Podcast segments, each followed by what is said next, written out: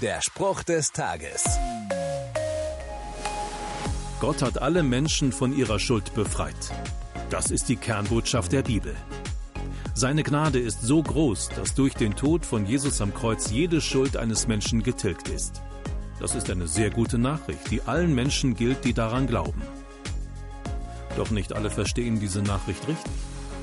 So schreibt Judas in seinem Brief in der Bibel über Menschen, die vorgeben, an Jesus zu glauben, sie wollen von Gott nichts wissen und missbrauchen seine Gnade als Freibrief für ihr ausschweifendes Leben.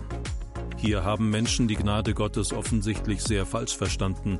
Sie befreit von jeder Schuld, aber sie erlaubt mir nicht zu tun und zu lassen, was ich will. Der Spruch des Tages steht in der Bibel. Bibellesen auf bibleserver.com.